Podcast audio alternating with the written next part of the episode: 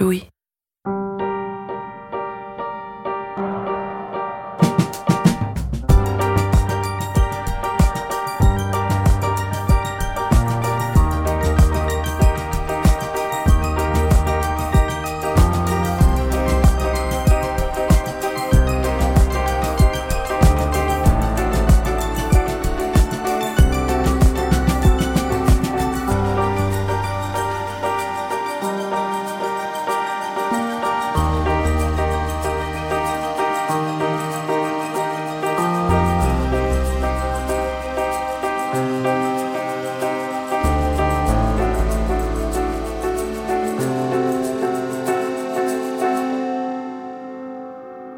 Singes de la sagesse. L'un de ses pattes couvre ses yeux. L'autre se couvre la bouche. Le troisième, les oreilles. Dans la maison de mes parents, la statuette trône sur le rebord de la fenêtre du salon. Cette statuette est le symbole de ma famille et de ces interdits qui ont pourri ma vie. Les interdictions liées à l'inceste, je les ai généralisées à la vie courante. Ainsi avec les autres, je, me sens disparaître car je ne peux en fait pas leur parler. Je n'ai pas le droit. Je ne peux pas les écouter, je n'ai pas le droit. Je ne peux pas les regarder. Je n'ai pas le droit. C'est interdit sous peine de mort par mon père. Si tu parles, je te tue, me disait-il. Témoignage anonyme laissé sur le site internet de l'AIVI.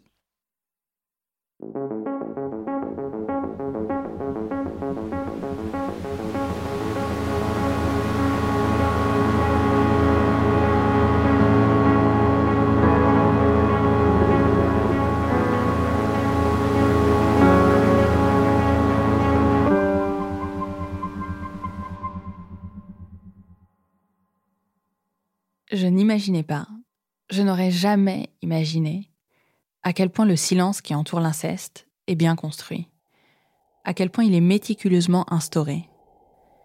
Je ne soupçonnais pas que le mutisme de ma mère avait été fabriqué consciencieusement, et ce qui m'a étourdi, c'est de voir à quel point, de famille en famille, ces silences se ressemblent, tissés par des stratégies différentes, mais par la même violence systématique. C'est une guérilla du silence. Ces soldats sont innombrables. Elle est d'abord menée par le patriarche, et c'est assez efficace. Quand un homme que vous savez violent, dangereux, vous interdit quelque chose, vous êtes assez enclin à l'écouter. Comme le père de Daniela. Parce qu'en plus, mon père, euh, ce qu'il faisait avec ma sœur et moi, c'est qu'il nous disait euh, surtout t'en parles pas à ta mère, c'est un secret. Ces exemples abondent dans la littérature consacrée à l'inceste. Les pères ordonnent Ne le dis pas à maman, c'est notre secret, comme le père de l'anglaise Tony Maguire, qu'il raconte dans un livre témoignage. Les grands-pères menacent Je suis un sorcier, ne l'oublie pas, si tu en parles, je viendrai toujours te retrouver, toujours, même après ma mort, comme celui d'Alex Marcanolisnevich dans son récit autobiographique, L'empreinte. 2, 3, 4, 5, 6. Je m'appelle Laure. J'ai rencontré Laure il y a quelques années pour un autre projet. Je m'appelle Laure, j'ai 41 ans. Je l'avais interviewée, elle m'avait raconté son histoire, celle d'une femme qui avait été agressée par son père et était témoin pendant des années des agressions de sa grande sœur par ce père. Le tempérament de Laure m'a tout de suite semblé un peu comparable à celui de ma mère. Une présence imposante, un caractère qui ne donne pas dans la sensiblerie, d'une beauté époustouflante. Elle m'avait terriblement émue, j'avais du mal à ne pas pleurer pendant l'interview, et j'avais fait de mon mieux pour ne pas le montrer. Je savais qu'elle me parlait à moi précisément parce qu'elle avait peur de faire trop de mal à son entourage. À la fin, au moment de se dire au revoir, elle m'avait dit Je suis contente d'avoir pu parler à quelqu'un que je ne reverrai plus jamais. Et puis quelques semaines plus tard, elle m'avait envoyé un message pour me dire que bon, finalement, ça ne la dérangerait pas qu'on se revoie. On avait pris un café, puis un autre, et on est devenus amis.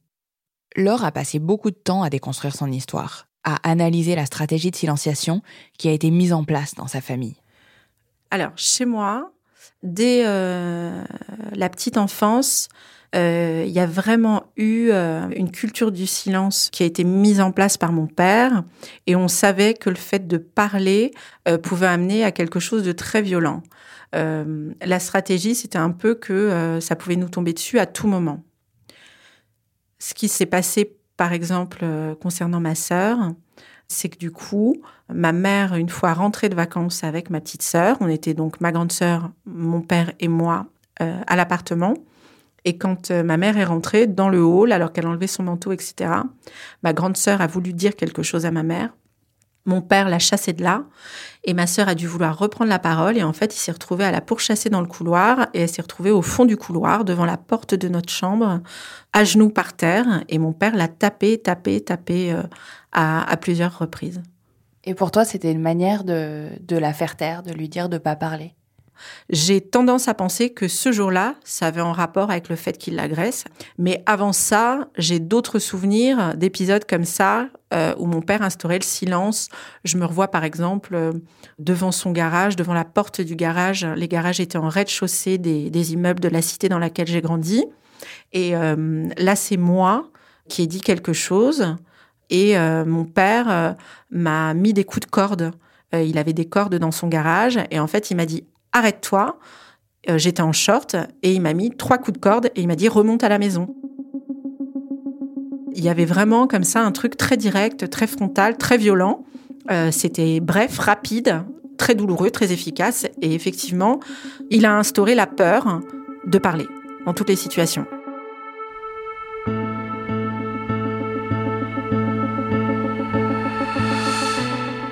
Ils peuvent dire chute, les pères, les grands-pères, les grands frères, les cousins. Ils peuvent dire chute, mais ils peuvent aussi se comporter d'une manière apparemment plus ambiguë qui impose tout aussi clairement le silence.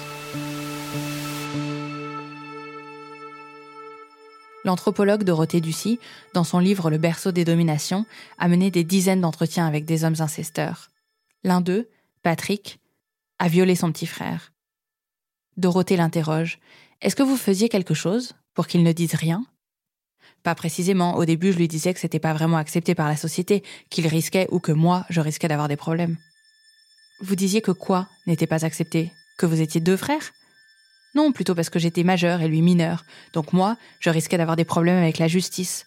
Mais en même temps, ça lui expliquait que si moi j'avais des problèmes et qu'on était dénoncé par sa faute, c'est lui qui se sentirait mal, parce que ce serait de sa faute. On leur apprend si bien à ne pas parler à ses enfants qu'ils ne savent plus quoi taire, Dorothée rapporte un autre cas sidérant dans son livre, plein de cas sidérants. Celui d'Annabelle, violée par son père à partir de deux ans, alors qu'elle ne savait pas encore parler.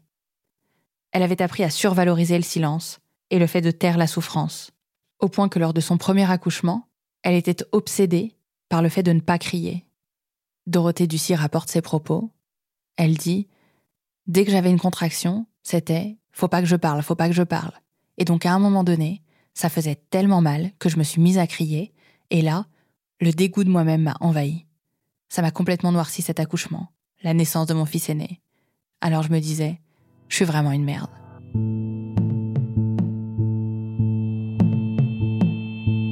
Et même si, comme pour ma mère, on ne vous dit pas explicitement de vous taire, même si on ne vous menace pas, même si aucun signe extérieur ne vous intime de garder le silence, vous le faites. Vous savez qu'il faut le faire. Je savais que c'était quelque chose qui n'aurait pas dû avoir lieu. Mais je sentais qu'il fallait pas en parler, oui. Quand euh, c'est arrivé euh, la première fois que j'ai senti de façon... Euh, j'étais petite, j'avais 10 ans, je ressentais quelque chose dont je me disais que ça n'était pas normal. Mais comme cette fois-là, je n'ai rien dit, je pense qu'après, lorsque ça a recommencé, enfin donc continué, euh, puisque ça, bon, ça, ça a effectivement eu lieu plusieurs fois, le fait de n'avoir rien pu dire, euh, au moment où ça arrive la première fois, c'est un peu comme un acquiescement en fait, comme si on avait donné le, le, le droit à l'autre de continuer. Et d'ailleurs, c'est ce que, à une époque, euh, il m'a dit Tu n'as rien fait pour m'empêcher.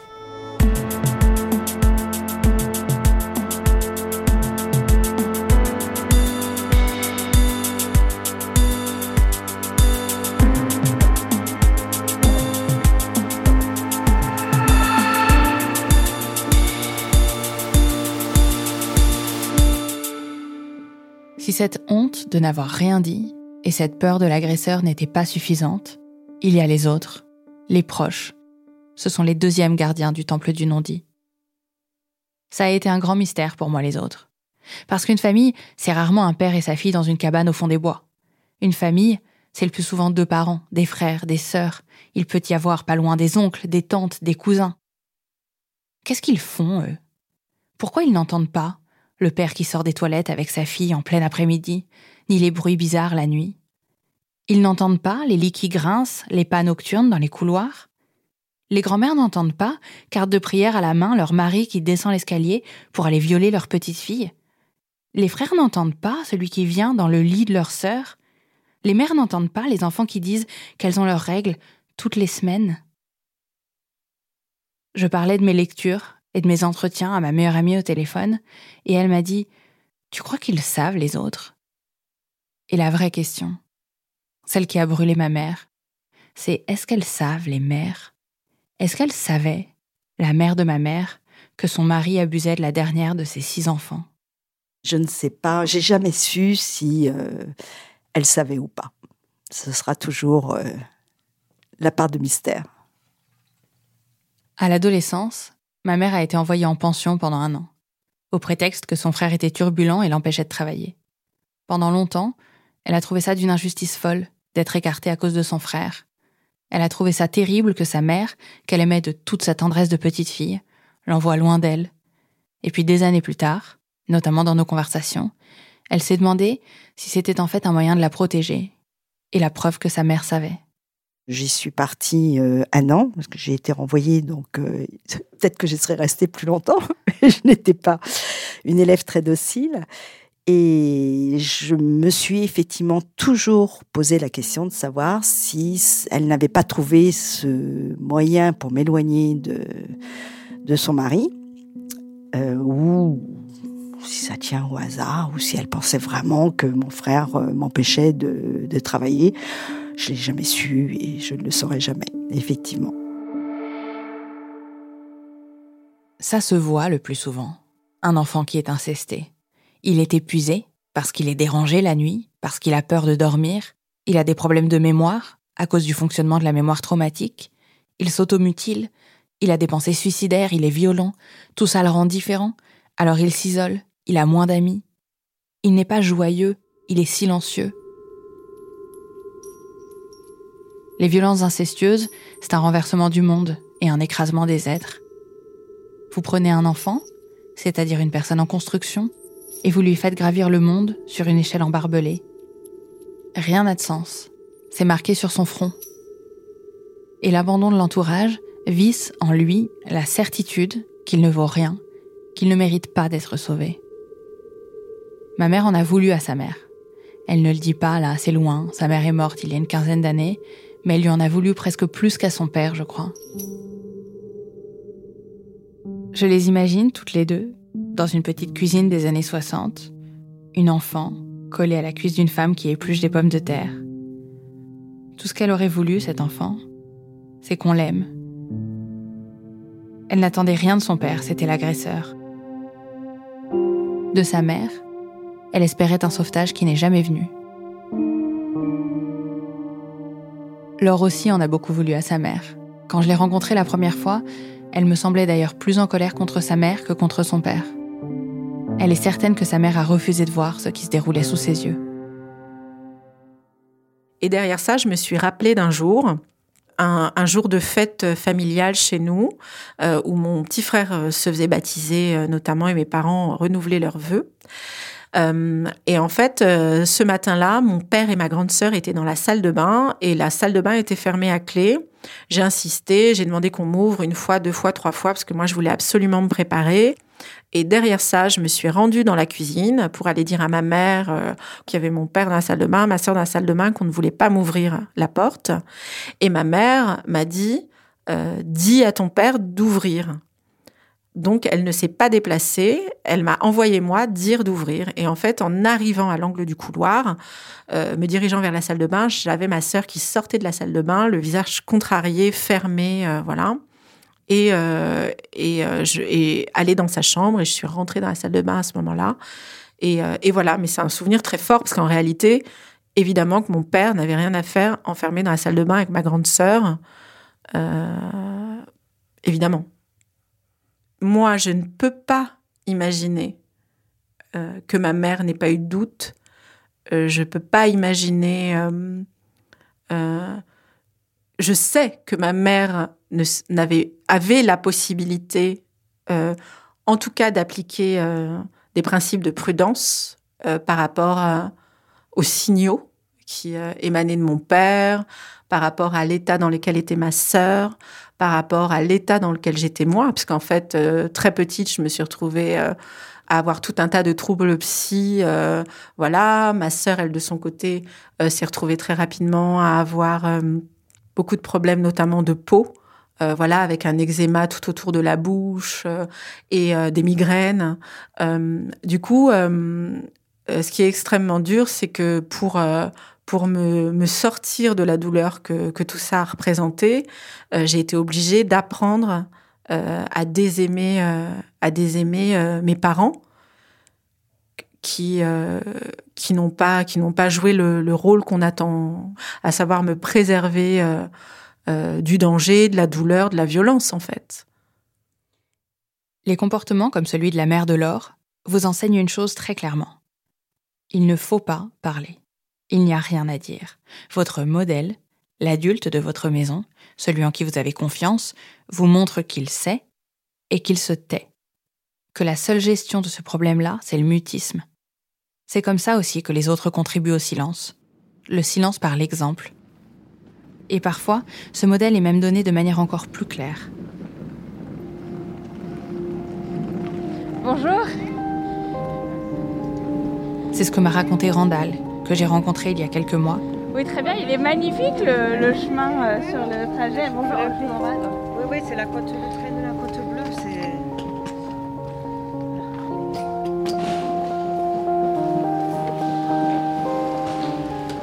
Elle vit dans un petit village à 40 km de Marseille.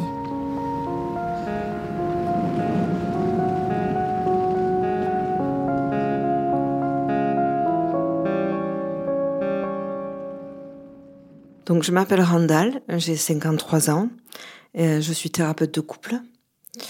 Euh, j'avais euh, j'avais trois sœurs, il me reste plus que ma petite sœur, puisque ma sœur aînée qui a été victime d'inceste aussi, elle s'est suicidée euh, très jeune, vers 23 ans. Euh, voilà pour la présentation. Randall est active dans l'AIVI, Association internationale des victimes de l'inceste. Elle essaie d'apporter aux autres l'écoute qu'elle n'a pas reçue. Ben, j'ai pas pu parler, puisque quand euh, mes souvenirs sont revenus, c'est quand ma sœur aînée a pu, elle, parler à ma mère de ce qui lui était arrivé, puisque ma sœur aînée a été victime aussi. Moi, j'étais tranquille dans ma chambre et d'un coup, j'ai entendu hurler dans la maison, quoi. Et j'entendais ma mère hurler, mais comme jamais, euh, je l'avais entendu hurler. Donc, je me suis dit, qu'est-ce qui se passe? Donc je suis sortie, je me suis mis entre deux coins de porte et la porte de la salle à manger était à peine ouverte. Et j'entendais ma mère lui dire écris tout ce qui t'a fait, écris tout ce qui t'a fait. Alors peut-être que c'était euh, le lendemain d'un retour de week-end. Enfin, voilà, en tout cas ma soeur devait pas être bien et euh, il y a eu cette scène-là. Mais moi, euh, ça m'a tétanisé, ça m'a glacé et surtout d'un coup ça m'est venu. J'ai fait le lien direct avec mon père, quoi. Parce que écrit tout ce qu'il t'a fait, je j'ai pas imaginé quelque chose d'autre ou quelqu'un d'autre que mon père. Donc peut-être qu'on revenait d'un week-end. Euh. Mais moi, ça m'a ça m'a tétanisé quoi. Je me suis dit euh, si parler à, un adulte de confiance, on est traité comme ça. Enfin, moi, j'avais pas envie qu'on me hurle dessus comme ça quoi. Et donc vous vous êtes vraiment dit aussi clairement que ça, il faut pas parler. Oui. Oui, oui, très clairement. Euh, je me suis dit, je n'en parlerai jamais, et certainement pas à un adulte. J'étais petite, donc euh, pour moi, la personne supérieure, c'était l'adulte et l'adulte de confiance. Donc, c'est ma mère qui nous élevait, donc du coup, c'était à elle que j'aurais éventuellement pu en parler. Mais là, c'était, j'avais décidé que non, quoi. On peut craindre la colère des gens qu'on aime, on peut craindre de les fâcher, de se faire hurler dessus et se taire mais on peut aussi craindre de les perdre, de leur faire trop de mal pour qu'ils acceptent de rester près de vous, de dire des choses qui les feront fuir, des mots qui installeront entre eux et nous un monde dont ils ne voulaient pas, et ils se détourneront pour qu'il n'existe pas. Ils marcheront dans l'autre sens. Et vous vous retrouverez seul, avec votre douleur et sans ceux que vous aimez. Ça, la peur de la perte, du rejet, c'est une autre peur terrible par laquelle les autres vous rendent muets. Julie, quand le silence a éclaté, quand ses parents ont appris que le grand-père incestait leur fille dans cette grande maison où il avait déjà incesté sa propre fille, en a aussi fait les frais. Mes parents sont les meilleurs parents du monde et je sais que tout le monde dit ça, mais à chaque fois que mes potes voient mes parents, ils sont vraiment là, genre, effectivement, il y a du level. C'est genre vraiment des, gens, mais géniaux et avec la plus grande écoute du monde et la plus grande compréhension du monde. Et, je pourrais tout leur dire et ils pourraient tout entendre, mais je peux pas parce que je sais que si je parlais vraiment, bah, je pense pas qu'ils pourraient euh, supporter ça. C'est pour ça que Julie ne leur parle pas du fait que son grand-père est allé jusqu'au viol. La version des attouchements sexuels a déjà abîmé trop de choses. Et je sais que Enfin, je sais, j'en sais rien d'ailleurs, mais moi je pense que mes, mon père particulièrement, il. Bah, ça a un peu niqué sa vie, quoi. Enfin. Dans le sens où il a une culpabilité, il le dit pas, mais ça se sent. Et d'ailleurs, c'est marrant parce que, ben, j'ai toujours été très proche de mon père et on a toujours été, euh, genre, euh, se faire des câlins, des trucs, des bisous, tout ça, machin, enfin, genre normal avec ton père, quoi. Et à partir du moment où, euh, où il a su pour ma grande sœur, bah, il a plus du tout eu le même rapport euh, avec elle. Et quand il a su pour moi, bah, il a plus du tout eu le même rapport avec moi. Et, c'est plus un rapport de je grandis et genre t'as 18 ans et du coup t'as plus le même rapport euh, physique avec ton père. C'est normal que les choses changent, machin et tout, mais ben genre c'est hyper rare que qu'il ose me prendre dans les bras, quoi. Et ces autres fragiles, ces gens qui vous plâtrent la bouche en vous montrant que vous leur faites du mal, ils sont tout ce que vous avez vous ne pouvez pas vous en passer. Ce besoin de rester, d'appartenir au groupe, de ne pas le disloquer, cette terreur de l'exclusion, de la solitude, c'est la principale raison que ma mère identifie comme cause de son silence, qu'elle n'a jamais fait éclater totalement. De ses cinq frères et sœurs, l'aînée est morte. Il y a deux frères qu'elle ne voit plus. Il reste un frère et une sœur, auxquels elle est encore assez attachée pour les voir quelques fois par an, passer quelques jours avec eux en Bretagne. De ces deux-là, l'une sait tout, l'autre ne sait rien. Mais cette famille éparpillée, à l'époque, c'était sa seule famille. Oui, je pense que j'avais peur qu'on m'accuse euh, de mettre la zizanie euh, dans la famille. Je pensais que personne ne me croirait. Je pensais qu'il me... Je, je racontais n'importe quoi. Moi, j'étais persuadée qu'il me, me croirait pas. Et je sais que de nombreuses fois, je me suis dit que je voulais avoir une conversation avec euh, mon père, conversation que je n'ai jamais eue. Et à chaque fois que je pensais à cette conversation, à chaque fois, c'était les frères et sœurs que je voyais me rejeter. Euh, et en fait, j'ai jamais eu cette conversation. Parce que tu avais peur que eux te rejettent parce que oui, j'avais peur, mais c'est très compliqué parce qu'en même temps, j'ai pas non plus des relations euh, si proches que ça avec euh, mes frères et sœurs. Moi, je suis donc, comme tu le sais, la dernière de, cette famille. Et j'ai toujours eu le sentiment d'être euh, un peu la brebis galeuse parce que je ne me conformais pas, j'avais pas les mêmes relations avec eux que entretenaient ensemble. Mais c'est vrai que je me suis toujours dit qu'il ne comprendrait pas, qu'il me rejetterait. Alors que, bon, c'est pas grave s'il me rejette. Malgré ses proches, qui alimentent plus ou moins malgré eux le mutisme, malgré ces mises en garde qui ont lieu dans toutes les familles où il y a de l'inceste, malgré ces assignations au silence, des enfants parlent. Beaucoup essaient de dire.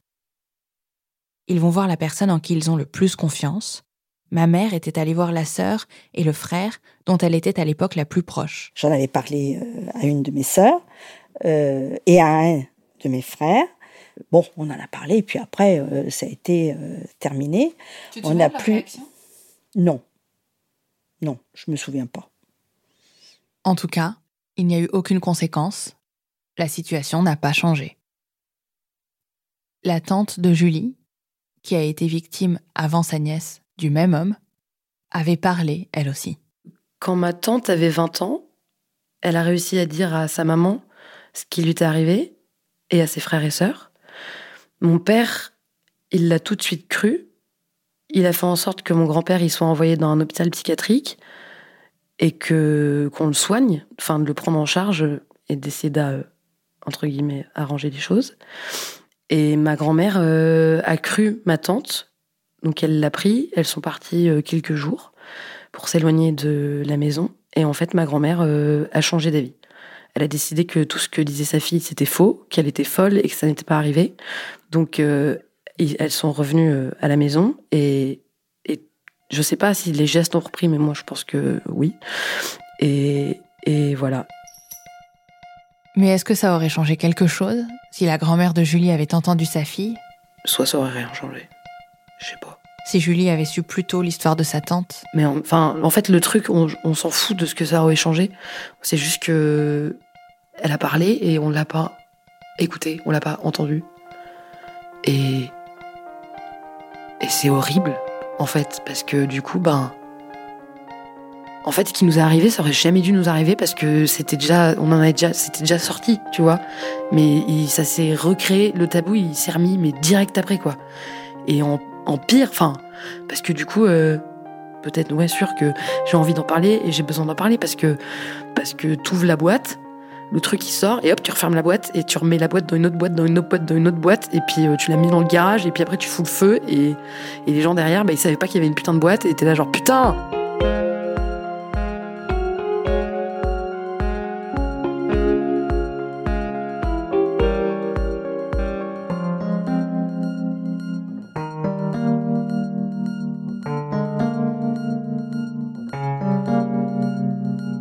Filles disent à leur père que leur grand-père les viole, comme rapporté dans un article de l'anthropologue Dorothée Ducy. Et on leur répond Ben quoi, il t'a un peu tripoté. Parfois elles le disent à leur mère, comme l'écrivaine Tony Maguire, et on leur répond de ne plus jamais, jamais parler de ça. Je repense tout le temps à ce documentaire bouleversant d'Audrey Glohagen qui est passé sur France 2 en 2019. Une mère, dont la fille avait été victime d'inceste, disait J'aurais préféré qu'elle ne dise rien. Sa mère aurait préféré qu'elle ne parle jamais. Et alors ça, c'est ce que je comprenais le moins. Les mères qui fermaient les yeux, c'était compliqué, mais celles qui entendaient clairement, celles à qui les enfants se confiaient de manière franche et qui refusaient d'agir, qui renvoyaient consciemment leur enfant à la souffrance, je trouvais ça inaudible. Je pensais à ma grand-mère, la mère de ma mère, ça me mettait dans une colère immense. Ça me retournait le bide. Je faisais des petits tours dans mon petit salon à essayer de résoudre cette question. J'ai lu tous les travaux, tous les livres, tous les romans avec cette grille de lecture. Pourquoi les mères étaient-elles complices? Et puis, il s'est avéré que je m'étais trompée de question. On attend des mères une protection féroce, une capacité à aimer avec omniscience, à dépasser leurs propres histoires. Mais ces mères imaginaires, sont le fruit de nos mondes de silence. L'inceste ne débarque jamais de nulle part. Aucune génération ne se réveille soudain à se violer entre parents et enfants et entre frères et sœurs. L'inceste arrive dans les familles où il est déjà arrivé, où les parents, les grands-parents, les oncles et tantes ont déjà été victimes de violences, où les mères ont parfois déjà été victimes. Elles ont elles aussi appris le silence. Je repense à ce que m'a raconté Hélène Merlin. Elle est réalisatrice et développe un projet de film inspiré de son histoire familiale. Il s'intitule Cavale. L'inceste existe sous différentes formes depuis au moins trois générations dans ma famille. Ça aurait commencé avec ma grand-mère Georgette qui euh, a été orpheline à l'âge de 15 ans et placée sous tutelle avec ses petites sœurs chez un ami de la famille qui s'appelait Paul et qui était un peu l'incarnation du mâle blanc dominant puisqu'il était avocat au Vietnam dans les années 1940. Quelques années après, euh, Georgette, donc ma grand-mère, est tombée enceinte de ce Paul en question, donc de son tuteur, de son père adoptif, et elle a eu un enfant. Euh, très vite, euh, elle a été mariée, probablement pour éviter le scandale et et cacher du coup cette relation incestueuse et cet enfant euh, encombrant.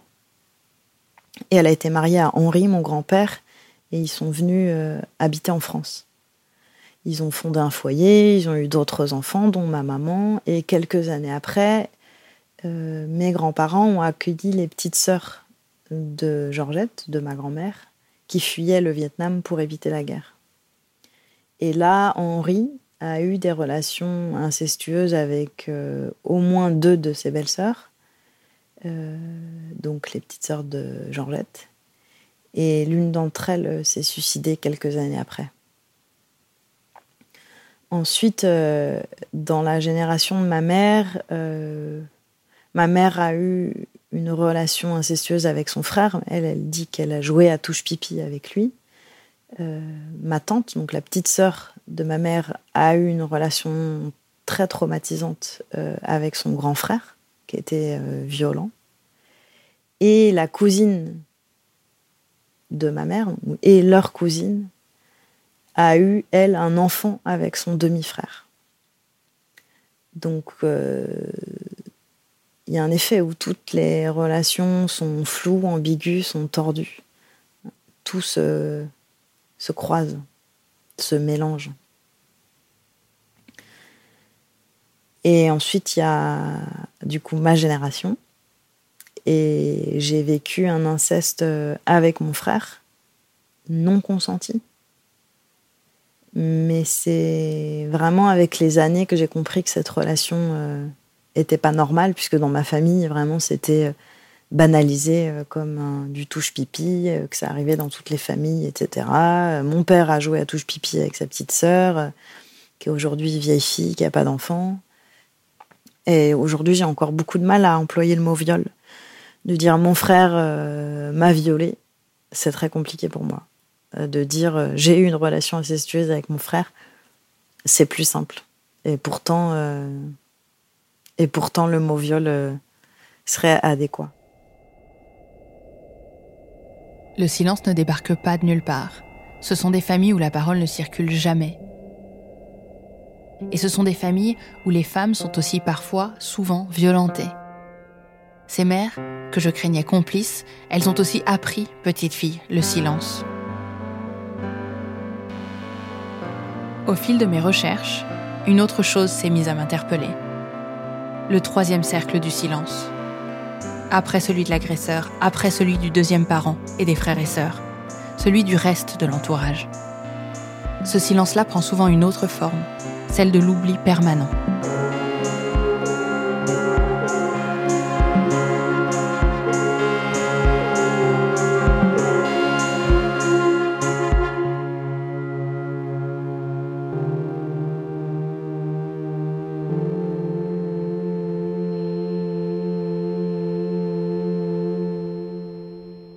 La première fois que ma mère m'a parlé des violences qu'elle avait subies, c'était un soir au restaurant, j'avais 26 ans. Je dînais avec elle et mon père. Je me souviens qu'il y avait des haricots verts à l'ail sur la table, mais je suis incapable de me souvenir comment c'est arrivé dans la conversation. On parlait de toute autre chose, je pensais à toute autre chose.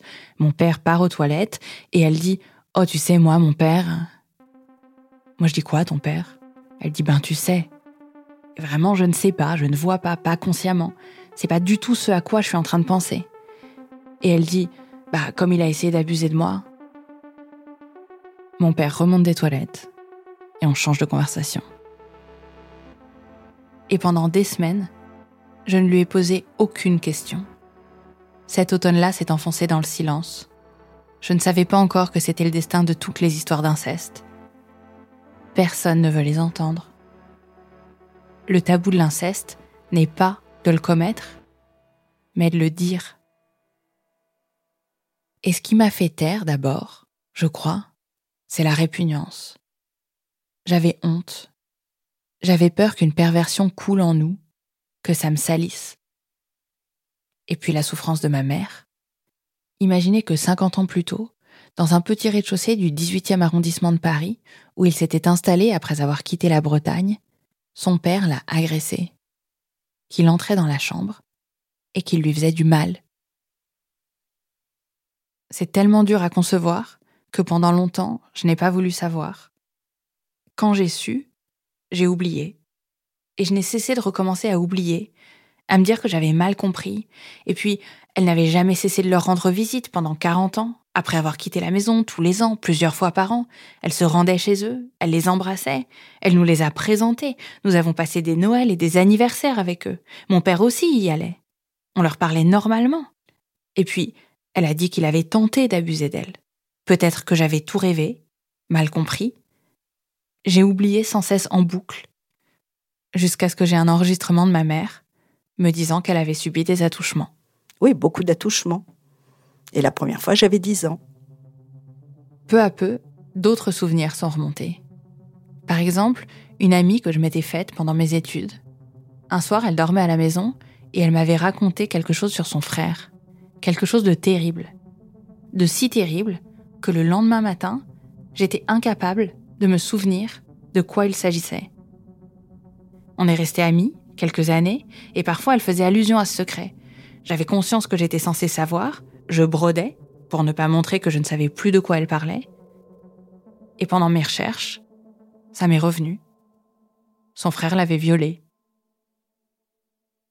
C'est arrivé à d'autres gens autour de moi. On me disait Ah oui, je connais quelqu'un qui, non, je sais plus, c'est brumeux. Ma sœur elle-même n'était plus sûre de se souvenir de ce que lui avait dit ma mère. Elle croyait parfois avoir rêvé. Mon silence face à ma mère, j'ai appris par la suite que c'est celui de beaucoup de proches. Comme c'est facile de tomber dans un système bien rodé, c'est un silence qui renforce les victimes dans l'idée qu'elles ne doivent pas parler, qui dit ne parlez pas, c'est trop dur pour nous. C'est ce qu'a ressenti Julie. Je fais un parallèle naze, hein, mais je suis homosexuelle et, j'ai fait un. J'ai pas vraiment fait de coming out, euh, genre ouais, je suis Gwyn, machin, tout ça et tout. Mais j'ai fait un, coming out d'inceste, c'est-à-dire que, genre, je suis passée du stade de j'ai jamais rien dit à mes potes. Un jour, je me suis pointée au bar et je dis ah, je sors du procès. Euh. Ça s'est plutôt mal passé. Et j'étais genre, procès de t'as tué qui, enfin, comment ça Et j'étais genre, ouais, bah en fait, il m'est arrivé ça dans la vie, machin et tout. Et la gêne, putain. Et pourtant, c'était des amis assez proches, quoi. Ah, je leur ai pété leur soirée, les mecs, ils savaient plus quoi dire, ils étaient trop mal et tout. Et moi, c'était plus un truc de, mais c'est, ça va. Enfin, tu vois, genre, c'était un truc de tout simple. Tu vois, t'as fait qu'aujourd'hui, bah, j'étais en procès, c'était bof. Mais là, je vais prendre une bière. Bah, ils l'ont tous vécu en mode, oh my god. Genre, cette personne qu'on connaissait, en fait, c'est pas vraiment la personne qu'on connaît. En fait, c'est une victime. Et du coup, tu deviens un peu dans la tête des autres, ben, pas à 100%, ou alors je suis un petit côté parano, tu vois, mais t'as un peu l'impression de passer du côté obscur de, la meuf à qui il arrive un truc pas cool quand t'étais petite et que justement on va être que des mots qui sont pas le vrai mot. Enfin. Ça veut dire que t'as l'impression que même avec tes amis, c'est difficile d'en parler, pas juste avec tes parents, pas juste avec tes sœurs, pas juste avec ta famille. Ouais, c'est difficile d'en parler avec tout le monde parce que les gens euh, veulent pas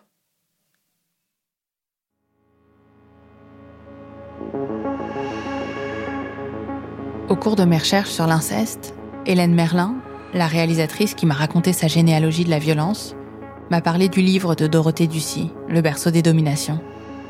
Il est sous-titré Anthropologie de l'inceste. Elle me l'a envoyé en PDF parce qu'il date de 2013, mais n'est déjà plus édité. Et je ne peux pas m'empêcher de me dire que c'est le silence qui l'avale lui aussi. Parce que c'est un livre fondamental, violent, brillant, qui dit la réalité crue de l'inceste et de ses mécanismes c'est le genre de livre qui changerait le monde si les gens voulaient bien le lire. Bonjour Dorothée. Bonjour. Ça va? Ça va, vous allez bien? Ouais. Après l'avoir lu, j'ai cherché le numéro de Dorothée, on a calé un rendez-vous. Au téléphone, elle m'a dit qu'elle ne travaillait plus sur l'inceste, mais sur les abeilles.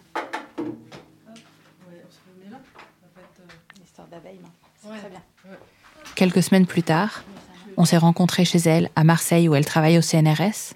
Elle m'a raconté. J'ai cherché à passer à autre chose, là, en faisant les abeilles et en travaillant sur autre chose, parce que c'était trop. J'en pouvais plus, en fait, des gens qui regardent leurs pieds ou qui supportent pas de m'entendre parler de l'inceste. Donc, j'ai activement cherché à ne plus en parler. Plus facile à dire, oh, je travaille sur les abeilles, les séparations des abeilles, que je travaille sur l'inceste, les enfants violés dans leur famille. Ça, c'est. Voilà. J'ai beaucoup gagné de ce point de vue en, un confort en fait, un confort professionnel. Euh, quand je croise quelqu'un, quand je dois faire un exposé ou quand je, enfin, je fais plus d'exposé, je parle pas en public, j'ai horreur de ça. Qu'est-ce qu'on vous disait avant quand vous disiez que vous travaillez sur l'inceste? On disait, euh, Ah, ah oui, ah, c'est intéressant. Bon, alors là, faut que j'y aille parce que j'ai un, une petite réunion, j'ai du lait sur le feu, un manière à livrer, enfin voilà, et regarder ses pieds fin de la discussion. Et donc, après coup, on apprend à dire je travaille sur le, l'enfance difficile ou sur les familles compliquées ou les familles où les enfants souffrent ou l'enfance maltraitée. Voilà, enfin, on fait des périphrases où on, minimise, en fait, on édulcore. Et là, c'est plus facile. Et si les gens posent des questions, après, je peux, je peux, je peux, je peux développer un peu plus, mais, mais enfin, on voit vite si les gens sont veulent bien en savoir plus, posent des questions ou, ou bottent en touche directement. Et puis à ce moment-là, ben, j'en parle pas. J'ai pas, j'ai pas, pas de nécessité. Enfin, moi, ça m'est égal d'en parler ou de pas en parler si on. J'ai pas besoin d'en parler, surtout un dîner en ville, par exemple. C'est pas. Et puis dans le cadre de mon travail, quand c'est un exposé, il y a un titre en fait annoncé. Mais même, même pour mon travail, j'ai appris à, à, amener les matériaux progressivement, les matériaux de terrain, je veux dire, les matériaux d'enquête, les choses qu'on m'a dites, les et à faire en sorte que ce soit pas insupportable pour le public, parce que c'est en fait, c'est tout de suite insupportable, en fait. Tal Peter Bromerx, doctorante en philosophie, qui a elle aussi été victime d'inceste, m'a décrit le même phénomène. Ça a commencé quand elle a choisi de faire sa thèse sur la domination des adultes sur les enfants. J'ai pas mal réfléchi à comment choisir mon sujet. Euh, il y avait beaucoup de réflexions sur l'accès ou non sur les violences sexuelles, justement parce que, euh, en fait, beaucoup de personnes me disaient que c'était un sujet euh, assez tabou, qu'elle allait me mettre en difficulté, notamment dans le milieu universitaire. Qu'est-ce que ça veut dire que ça allait vous mettre en difficulté en termes de ressources ou en termes de rapport aux autres universitaires? Non, je pense vraiment en termes de rapport aux autres universitaires, avec cette idée que finalement c'était un sujet désagréable, euh, que personne n'avait trop envie d'en entendre parler, que en plus euh, c'est une question qui est très peu traitée. Je travaille en philosophie, euh, c'est pas une discipline qui aime beaucoup mettre les mains dans la saleté. Du coup, je pense qu'il y a aussi cet aspect. Quoi. Et ça s'est confirmé. Quand on discute de mon sujet, ce qui, les premiers propos qui sortent, c'est ça doit être dur, ça doit être dur. Qu'en fait, enfin ouais, ce qui est dingue, c'est que pour moi, c'est dur. Euh, pour eux, euh, ça l'est pas d'entendre deux mots euh, sur un sujet, quoi. Enfin, je trouve ça. Moi, ça me met dans un état de colère énorme. Du coup, j'essaie de, de, tenir une certaine contenance dans le milieu professionnel. Mais surtout, je trouve ça hyper dangereux. Enfin, ça, veut dire quoi C'est dur, en fait? Enfin, je. Dangereux pourquoi? Bah, Parce que c'est une manière de me faire taire, en fait. Vraiment. C'est une manière de me dire c'est désagréable à la pause café. On n'a pas envie d'entendre parler de ça. Enfin, ils n'ont pas de problème à à développer euh, des propos euh, complexes sur Bourdieu, mais par contre, euh, mentionner le, mot d'inceste, quelle horreur, quoi. Autant, autant, autant se taire et parler de choses plus agréables, quoi. J'ai naïvement demandé pourquoi. Pourquoi chaque personne, autour de Dorothée Ducy, de Tal Peter Bromerx, de moi aussi, quand je me suis mise à amener le sujet dans les conversations, essaie de recréer du silence? J'ai demandé à Dorothée pourquoi personne ne veut en entendre parler C'est une bonne question. Pourquoi les gens veulent pas en entendre parler? Eh ben, je, en vrai, je sais pas trop en fait pourquoi ils veulent pas en entendre parler. Je, je pense qu'ils veulent pas en entendre parler au fond parce que c'est très courant, très banal et que c'est ce que je raconte dans mon travail et c'est ce que l'enquête a permis de montrer qu'en fait tout le monde a été socialisé dès l'enfance, dès l'école primaire, à vivre avec des gens qui ont vécu l'inceste. Ne pas voir, ces bibendums de silence, gavés de tous les mots qui ne sortiront jamais. Parce que si les silences étaient déchirés, si collectivement on décidait de reconnaître les petits garçons et les petites filles violés par leurs papas, leurs oncles, leurs grands-pères, par les patriarches de nos sociétés, si on décidait de les écouter, alors il faudrait accepter de constater que ça ne relève pas du fait divers. Ma mère, Dorothée, Tal, Daniela, Julie, Laure, ce ne sont pas des cas isolés. L'ampleur du problème est démesurée.